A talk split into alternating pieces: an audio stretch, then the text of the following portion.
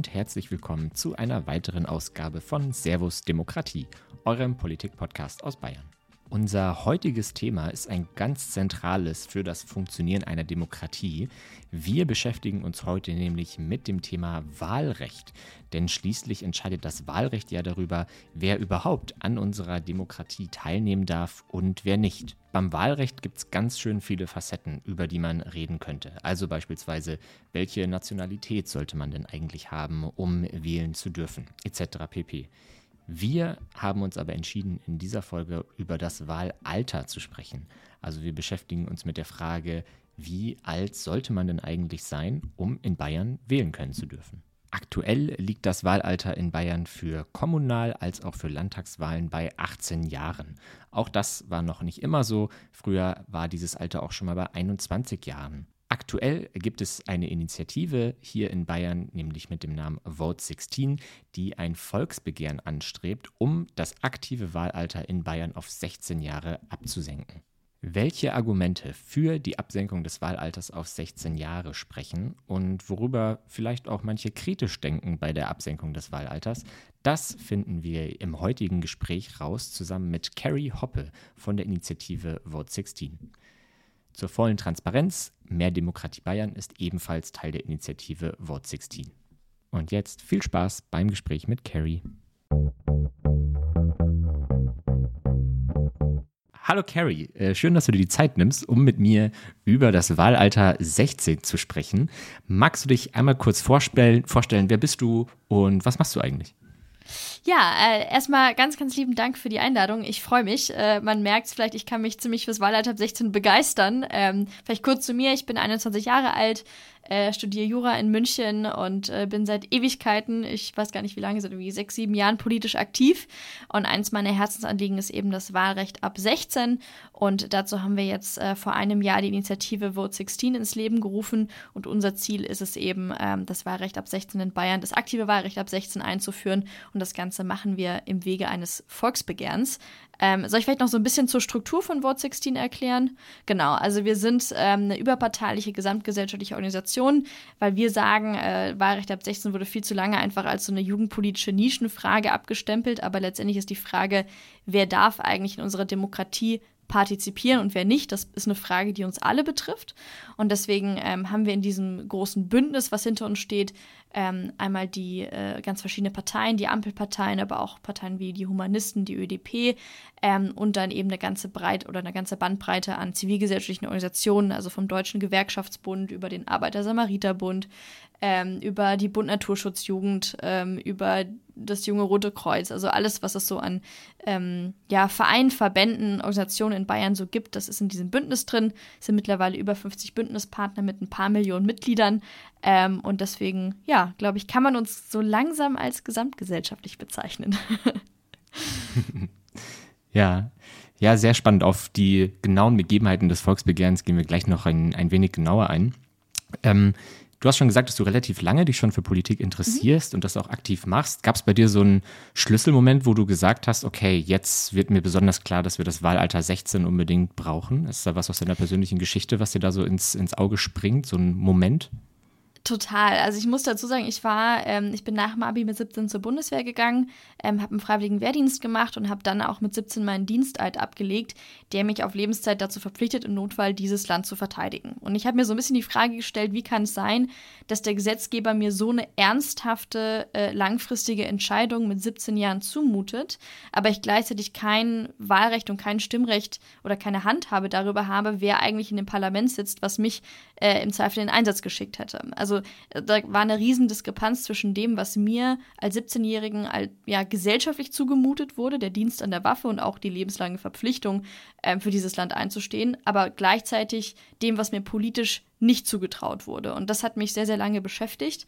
Ähm, und ich habe auch in meinem Freundeskreis, in meinem Bekanntenkreis und auch im politischen Umfeld immer wieder gesehen, hey, es gibt ganz, ganz viele junge Menschen, äh, die super viel Verantwortung auf sich nehmen, die anfangen, Steuern zu zahlen, ähm, eine Ausbildung bei der, bei der, Polizei anfangen, die Sanitäter sind, ähm, die jeden Tag Verantwortung übernehmen, aber politisch wird es ihnen nicht zugetraut. Und das habe ich nicht verstanden und äh, ja, das hat mich äh, dazu motiviert, dieses Thema tatsächlich proaktiv anzugehen. Ja. Und jetzt hast du schon das ein oder andere genannt, aber was sind für dich so die hauptausschlaggebenden Gründe dafür, dass man das Wahlalter auf 16 Jahre senken sollte? Genau, das ist zweierlei. Also wirklich zum ersten ähm, einfach dieser Gleichlauf von gesellschaftlicher und politischer Verantwortung. Wir profitieren immens davon, dass junge Leute gewillt sind, Verantwortung zu übernehmen. Also wie gesagt, entweder in Berufen, die wirklich auch ja, Menschenleben betreffen, wie Sanität, Polizei, Soldaten und so weiter. Ähm, aber wir sehen ja auch ganz viele junge Menschen, die das Ehrenamt gerade im ländlichen Raum am Leben erhalten, die in den Trachtenvereinen sind, in den Schützenvereinen, die Tradition ähm, weitertragen, die Landwirte sind, äh, die Ernährung dieser Gesellschaft sicherstellen, ähm, aber auch ganz normale Auszubildende im Handwerk, im Mittelstand, die dafür sorgen, dass dieses wirtschaftliche und gesellschaftliche System am Laufen gehalten wird. So. Und ich, ich weiß, äh, dieser Spruch kommt aus einer ganz, ganz anderen Zeit, aus einer ja, anderen historischen Epoche, aber es gibt diesen tollen Spruch, No taxation without representation. So, ähm, der passt in dem Kontext, finde ich, auch ganz gut. Wer Steuern zahlt, der sollte auch irgendwie Mitsprache darüber haben, wie diese Steuern eigentlich verwendet werden. Also dieses eine, diese eine äh, Seite der Waagschale, gesellschaftliche Verantwortung, muss in meinen Augen mit politischer Verantwortung einhergehen. Und der andere Punkt ist wirklich, dass ähm, ja, ich weiß nicht, wie es dir geht, aber ich glaube, wir alle als, als Demokraten machen uns wahrscheinlich gerade so ein bisschen Sorgen, dass wir merken, Menschen sind Politik verdrossen, haben nicht das Gefühl, dass äh, ja die Politik, die Parlamentarier, das parlamentarische System die Probleme lösen kann. Ähm, wir sehen, dass die, die Parteien der Ränder zunehmen und da müssen wir uns die Frage stellen, funktioniert unsere politische Partizipation, so wie sie jetzt läuft, ist das zukunftsfähig? Ist das nachhaltig? Und wie schaffen wir es, dass diejenigen, die diese Demokratie von morgen eigentlich mitgestalten sollen, wie, wie holen wir die ins Boot? Wie machen wir das? So. Und da gibt es natürlich auch tolle Debatten über Jugendbeiräte und Jugendparlamente und alles Mögliche. Das sind alles wichtige Institutionen, die will ich gar nicht kleinreden. Aber am Ende wollen wir doch die Message senden, dass deine Stimme, deine einzelne Stimme in dieser Demokratie gehört wird. So. Und das funktioniert am besten durch ein demokratisches Stimmrecht.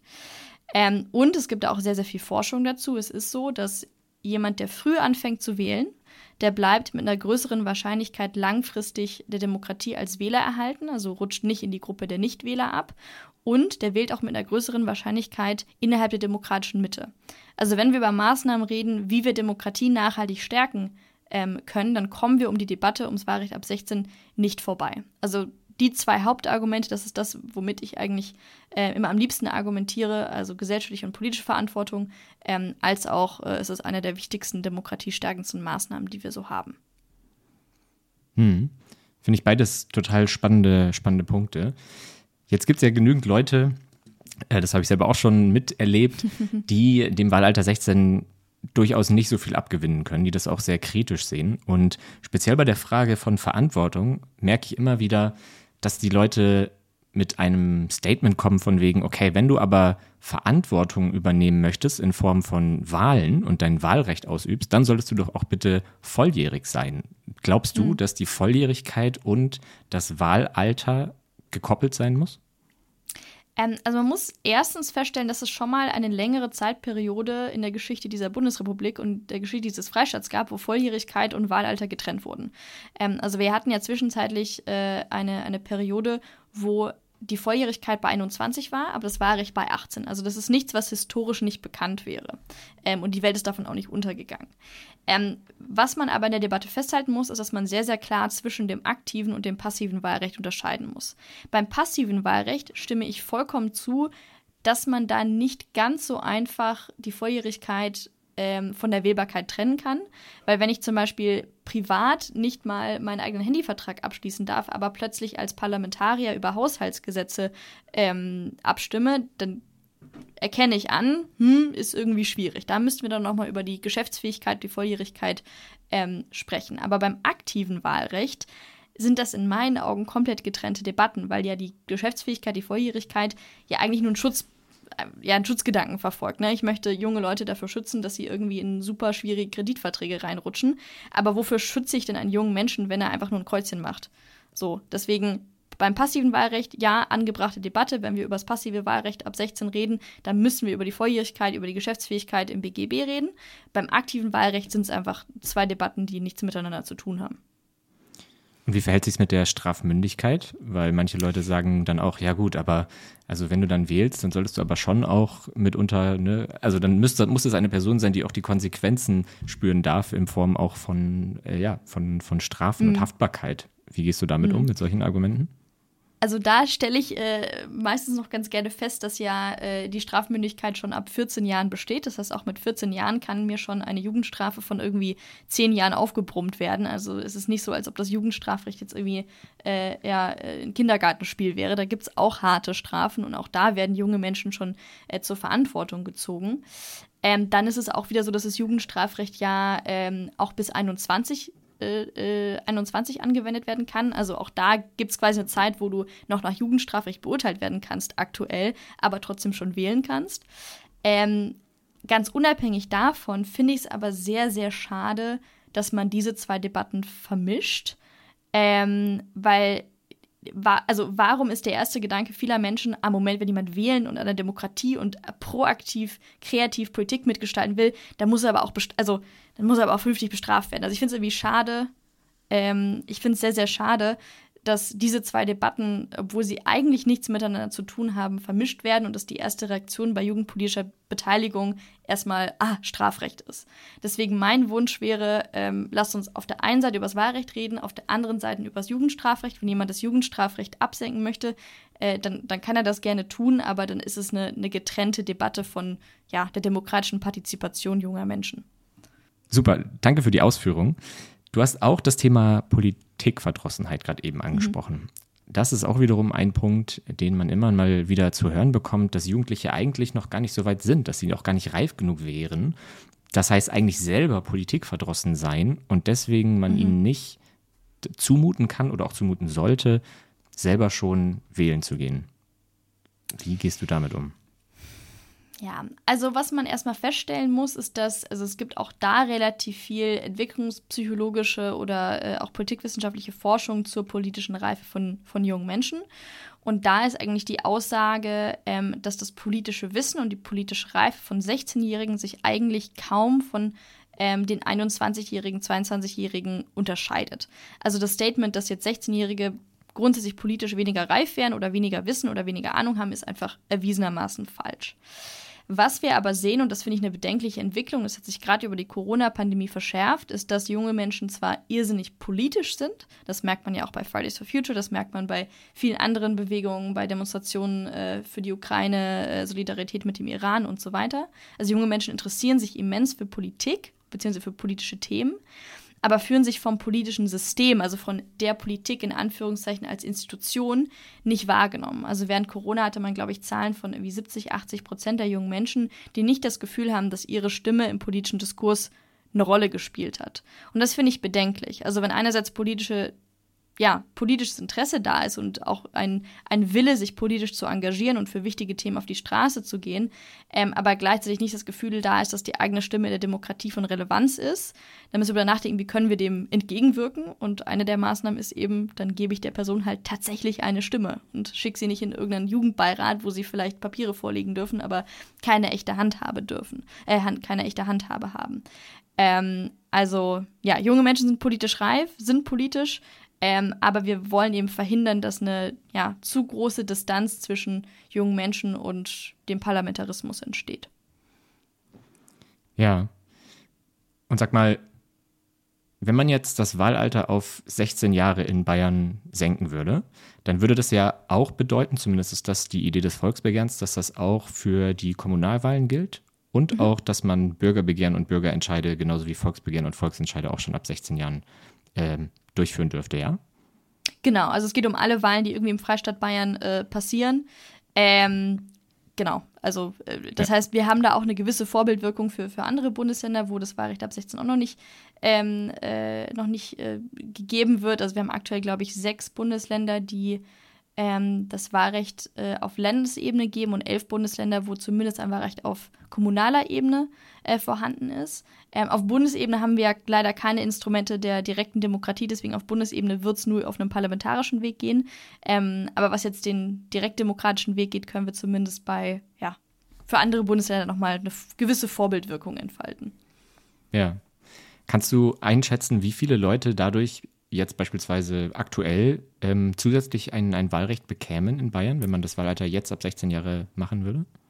Ähm, also wenn ich es gerade richtig im Kopf habe, ich bin leider nicht so gut mit Zahlen, aber es müssten so um die 150.000 oder 200.000 junge Menschen sein. Also es ist jetzt nichts, was, ähm, da kann sich die CSU äh, beruhigen, ist jetzt nichts, was die politischen Mehrheitsverhältnisse in Bayern komplett äh, durcheinander bringen würde oder was jetzt die Mehrheiten grundlegend durcheinander bringen würde. Ähm, aber ich meine, 200.000 Menschen äh, politisch zu vertreten oder nicht zu vertreten, ist schon, ne, macht schon einen Unterschied. Und ähm, ich glaube, auf Bundesebene sind es ungefähr 1,5 Millionen Leute, die davon betroffen wären. Das wäre jetzt meine Frage gewesen. Lohnt sich das überhaupt? Mhm. Kritische Nachfrage, Absolut. lohnt sich das? Absolut. Also, ich, wie gesagt, also das, das Kernargument, was ich da ranfühlen würde, wäre das Argument, was ich auch ganz am Anfang genommen habe. Das sind 200.000 junge Menschen, ähm, wo die Wahrscheinlichkeit steigt, dass sie in Zukunft weiter wählen gehen, dass sie auch demokratisch wählen gehen, dass sie sich im politischen System vertreten und gehört fühlen. Und es sind 200.000 äh, Menschen weniger, die vielleicht sich Extremparteien zuwenden oder die sich komplett vom demokratischen System abwenden. Ähm, und es ist ja auch ein Effekt, es sind ja, also dann wieder in zwei Jahren nochmal 200.000 junge Menschen mehr. Also es ist ja eine langfristige Veränderung, ähm, die dann in Zukunft Millionen betreffen wird. Ähm, genau. Also lohnt sich auf jeden Fall. Ich glaube, jede Stimme, die wir im demokratischen Diskurs mehr hören, ähm, die, die sollten wir auch hören. Das heißt, du würdest argumentieren, dass es vor allem so eine langfristige Perspektive mhm. ist, dass man dann nicht nur auf absolute Zahlen guckt, sondern dass es langfristig gesehen einen positiven Wandel in der Gesellschaft aus, auslöst, das Wahlalter 16. Absolut, absolut. Ja. Weißt du zufällig, wie es in anderen Ländern ist? Also gar nicht mal Bundesländern, sondern wirklich anderen Nationalstaaten? Wo mm, gibt es also, da schon Länder, -hmm. wo auch Leute ab 16 schon wählen dürfen? Vielleicht auch Nationalparlamente? Also es ist so, dass wir zum Beispiel im europäischen Ausland Österreich jetzt einen der Vertreter ähm, haben, wo schon das Wahlrecht ab 16 auf Bundesebene äh, eingeführt wurde. Ähm, wir sind auch relativ eng im Austausch mit äh, der internationalen oder globalen Vote 16 Bewegung. Also es ist kein Name, den wir uns selbst jetzt irgendwie ausgedacht haben, sondern das gab es davor schon. Und in Neuseeland haben zum Beispiel Vote 16 oder hat Vote 16 als Initiative ähm, vor deren höchsten Gericht das Wahlrecht ab 16 erstritten. Also das wird auch dort eingeführt. Ähm, in USA gibt es immer wieder lokale Bewegungen, wo man versucht, ähm, quasi zumindest auf kommunaler Ebene das Wahlrecht ab 16 einzuführen. In Kanada versucht man es auf dem parlamentarischen Weg und in Südamerika gibt es auch ein paar Länder, ähm, die das Wahlrecht auf 16, äh, ab 16 haben. Also es ist jetzt nicht ähm, äh, es ist definitiv noch nicht die Mehrheit im globalen, äh, im globalen Vergleich, aber man merkt, dass in dieser Bewegung sehr, sehr viel Energie und sehr, sehr viel Motivation steckt. Und mein Gefühl ist, dass wir in 10, 20, 30 Jahren immer mehr den Trend sehen werden, dass es zum Wahlrecht ab 16 geht. Ähm, wird Zeit dauern, weil diese Prozesse einfach sehr, sehr lang, langwierig sind und ähm, man, glaube ich, auch sehr viel Überzeugungsarbeit in, in der Bevölkerung leisten muss, um das mehrheitsfähig zu machen. Ähm, aber ich glaube, langfristig geht der Trend ganz eindeutig zum Wahlrecht ab 16. Ja. Wahlalter 16, wenn ich das in unserem Newsletter-Verteiler ähm, mal so schreibe oder auch ein bisschen bewerbe, dass auch mehr Demokratie Teil dieses Volksbegehrens ist, dann kann ich wirklich Wetten abschließen, dass mindestens eine Rückmeldung kommt, die ungefähr lautet, das ist grüne Ideologie, die ihr hier verfolgt. Deswegen meine Frage an dich. Ist das, ist Wahlalter 16 ein per se grünes Thema? Und wählen junge Leute nur grün? Also ich würde sagen, wir sind kein grünes Vorhaben, sondern wir sind erstmal ein demokratisches Vorhaben, beziehungsweise ein demokratisches, wir, ein, verfolgen ein demokratisches Anliegen. Ähm, jetzt haben wir zwar nicht zum Beispiel die Fraktion der Freien Wähler bei uns im Bündnis mit drin, aber wir haben zum Beispiel einzelne ähm, Fraktionsmitglieder aus, Reihen, aus den Reihen der Freien Wähler dabei, einmal den Landtagsvizepräsidenten Alexander Holt oder auch den Bildungsausschussvorsitzenden Tobias Gotthard. Ähm, also es gibt auch konservative Stimmen, die uns unterstützen. Es gibt auch in der CSU äh, einige, die uns gut finden. Ich glaube auch eine CSU-Landrätin aus äh, Schwaben hat letztens unterschrieben. Ähm, man muss auch dazu sagen, dass die ähm, Wahlergebnisse oder wenn man sich Umfragen anschaut, ähm, bei U18-Wahlen zum Beispiel. Das unterscheidet sich nicht so grundlegend äh, von den Wahlergebnissen bei 18- bis 25-Jährigen. Ich glaube, wir müssen schon anerkennen, es gibt einen Grundsatztrend in die progressive Richtung innerhalb der jungen Generation. Ähm, und der führt sich auch so bei den 16- bis 18-Jährigen fort. Ähm, aber daraus jetzt zu schließen, dass das reine Parteitaktik wäre, zum Beispiel das Wahlrecht ab 16 zu fordern, damit irgendwie Grüne, SPD, FDP mehr Stimmen zu, zu fangen, das halte ich für, für falsch. Und ich glaube, ich würde es eher als Aufruf an die CSU oder an konservativere Parteien sehen, sich vielleicht mehr mit jugendpolitischen Themen auseinanderzusetzen, mit Themen wie Nachhaltigkeit, finanzielle Nachhaltigkeit, Klimanachhaltigkeit und so weiter oder Generationengerechtigkeit im Allgemeinen. Ähm, weil ehrlicherweise braucht man sich nicht wundern, wenn man innerhalb der 16- bis 18-Jährigen keine grandiosen Wahlergebnisse einfährt, wenn man ähm, aktiv die Position vertritt, dass 16-Jährige nicht reif genug seien für politische Entscheidungen. Ähm, also wen das verwundert, ähm, naja, dann kann ich auch nicht wirklich helfen. Also ich würde es als konstruktiven Aufruf an konservative Parteien verstehen, sich mehr mit der Thematik oder mehr mit Jugendpolitik auseinanderzusetzen. Ähm, und äh, ja. Also wir können festhalten, das Wahlalter 16 entspringt jetzt keiner rein grünen Ideologie, sondern ist eigentlich über viele Gesellschaftsschichten hinaus einfach ein Thema, was viele interessiert, was für viele wichtig ist. Aber da ist jetzt keine, kann man keine Parteifarbe draufklatschen, keine einzige Parteifarbe, die das dann nee. für alles, nee. alles widerspiegeln soll. Absolut nicht. Also ich glaube, da würde ich jedem mal einen, einen Blick in unser Bündnis äh, empfehlen. Also da sind, ähm, wie gesagt, verschiedene Parteien auch neben den Ampelparteien dabei und da sind äh, äh, viele verschiedene Botschafter dabei und auch zivilgesellschaftliche Organisationen, die nicht irgendwie äh, dezidiert grün oder sonst was wären. Ähm, ja. Ja, sehr gut. Wir kommen so langsam, biegen wir auf die äh, Zielgerade ein von unserem Podcast. Jetzt bist du ja aber im Podcast beim Verein Mehr Demokratie. Und unsere Hörerinnen und Hörer, die hören ja diesen Podcast vor allem auch deswegen, weil wir ja Volksbegehren schon ganz cool finden. Ja, wir sind große Fans des Instruments und deswegen kommen wir nicht umhin, noch ein bisschen auch um die technischen Regeln dieses Instruments ähm, zu reden. Ähm, vielleicht kannst du mal erzählen, welche Hürden euch gerade eigentlich äh, erwarten. In welchem Stadium seid ihr? Wo geht's hin? Was ist so der Plan? Und wann plant ihr vielleicht auch einen Volksentscheid, einen möglichen, wenn es zu dem kommen sollte? Ja, also ich muss vielleicht voranstellen, jetzt sind wahrscheinlich die, die Hörer dieses Podcasts äh, wesentlich besser informiert, als ich es zum Anfang dieses Prozesses war. Aber ich muss ehrlich zugeben, dass ich, glaube ich, zehn Anläufe gebraucht habe, um irgendwie zu verstehen, wie so ein Volksbegehren überhaupt abläuft, weil es wirklich nicht unbedingt einfach und bürgerfreundlich organisiert ist, um das mal ganz klar festzustellen. Ähm, also es gibt ja drei große Schritte. Ähm, der erste ist die Sammlung von 25.000 Zulassungsunterschriften. Dann reicht man diese 25.000 Zulassungsunterschriften ähm, zusammen mit dem Gesetzesentwurf beim Innenministerium ein. Die prüfen, ob das dann ein zulässiges Vorhaben ist ähm, und legen dann einen zweiwöchigen Zeitraum von dem tatsächlichen Volksbegehren ähm, fest, wo dann 10% der bayerischen Wahlbevölkerung in die Rathäuser gehen muss und das Ganze proaktiv unterstützen muss. Also wohlgemerkt, es gibt da keine Wahlbenachrichtigung oder sonst was, eine Information an jeden Bürger, sondern jeder muss quasi von sich aus feststellen, ah, da läuft gerade ein Volksbegehren, da nehme ich mir doch 20 Minuten, halbe Stunde, Stunde aus meinem Tag raus und gehe ins Rathaus und unterstütze das. Wenn das erfolgreich war, dann landet das Ganze im Landtag. Da kann der Landtag ähm, entweder zustimmen oder ablehnen. Ähm, und normalerweise, wenn der Landtag zustimmt, wäre der Prozess vorbei. Bei uns ist es ein bisschen anders, weil wir eine Verfassungsänderung anstreben. Ähm, und jede Verfassungsänderung muss in Bayern durch einen Volksentscheid abgesegnet werden. Das heißt, das Einzige, was sich durch die Zustimmung oder Ablehnung durch den Landtag für uns verändert, ist das notwendige Quorum beim dann stattfindenden Volksentscheid. Ähm, das heißt, wenn wir, äh, wenn der Landtag zustimmt, dann brauchen wir beim Volksentscheid, der dann abläuft wie eine ganz normale Wahl und vermutlich auch mit der Europawahl dann zusammenfallen würde, nur eine einfache Mehrheit. Ähm, wenn der Landtag ablehnt, dann bräuchten wir 25 Prozent der bayerischen Wahlberechtigten, die mit Ja stimmen, plus eine Mehrheit. Das heißt, da ist das Quorum dann nochmal einen Tacken höher. So, also es ist ein längerer Prozess.